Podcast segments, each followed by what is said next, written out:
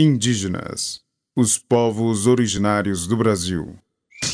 A música, para além de seu papel de entreter, também tem dimensão social, sendo utilizada como ferramenta de denúncia e resistência por diversos grupos ao longo da história.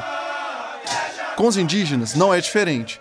A música como forma de resistência dos grupos indígenas é o tema deste podcast, apresentado pela professora historiadora Helena Azevedo Paulo de Almeida.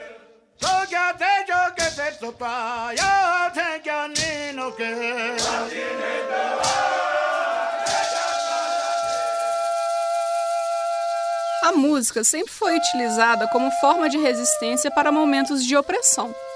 Na história recente, podemos ressaltar vários exemplos, como Bella Ciao, que é uma canção italiana anônima de resistência contra o fascismo durante a Segunda Guerra Mundial. Aqui no Brasil, temos a música Cálice, de Chico Buarque, temos também É Proibido Proibir, de Caetano Veloso, ou ainda Caminhando, de Geraldo Vandré. Todas utilizadas na resistência contra a ditadura militar.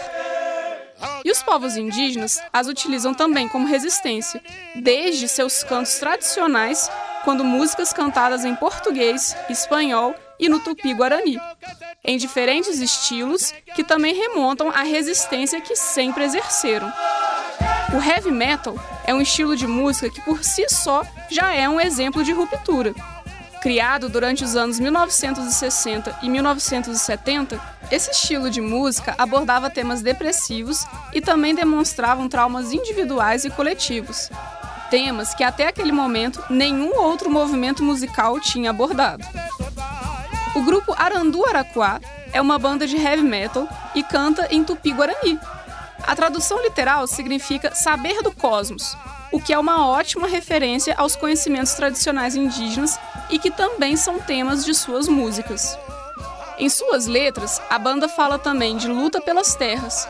E apesar do metal ser uma categoria de música que remete a denúncias e reflexão, os integrantes do Arandu Araquá também sofrem preconceito, tanto por serem indígenas quanto por não corresponderem ao estereótipo do que seria uma banda de metal. Mas não é só do rock que vive a resistência musical indígena. O rap é outra categoria de música que remete às denúncias e resistências contra a opressão. Criado na Jamaica também durante a década de 1960, o rap conduzia festas nas regiões pobres da ilha e embalava denúncias políticas e situações nas favelas.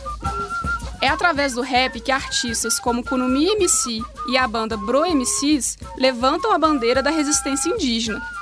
Original da aldeia Crucutu, na zona sul de São Paulo, o artista Kunumi MC fala sobre a urgência das demarcações de terra como forma de fortalecer as culturas indígenas.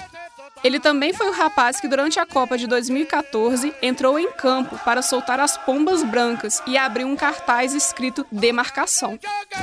Os Bro MCs é um grupo das aldeias Jaguapiru e Bororó, da região da Grande Dourados, no Mato Grosso do Sul. Seus integrantes comentam das dificuldades iniciais de montarem um grupo de rap, pois havia estranhamento, inclusive de seus parentes, nas aldeias de origem. Suas letras tocam em temas urgentes e, infelizmente, cotidianos para os povos originais, como identidade indígena, luta pela terra e os altos índices de suicídio.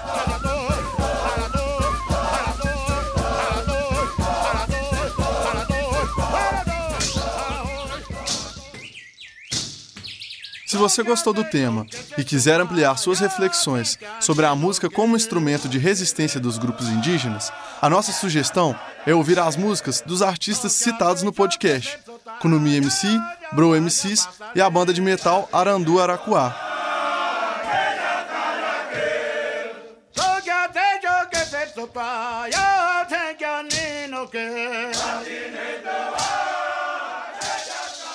Indígenas os povos originários do Brasil.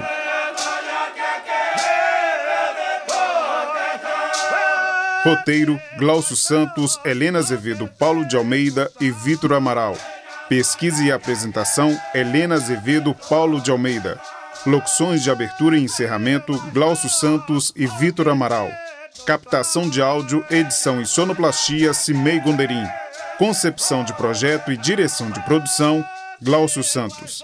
Apoio Grupo Cultural Wale Funiô, Jacildo Ribeiro Carla Landim, Povo Paiaiá, Ademário Ribeiro, Danilo Nonato e Rômulo Ferreira. Produção geral, Central de Comunicação Público Educativa, Rádio FOP 106.3 FM. Realização Universidade Federal de Ouro Preto.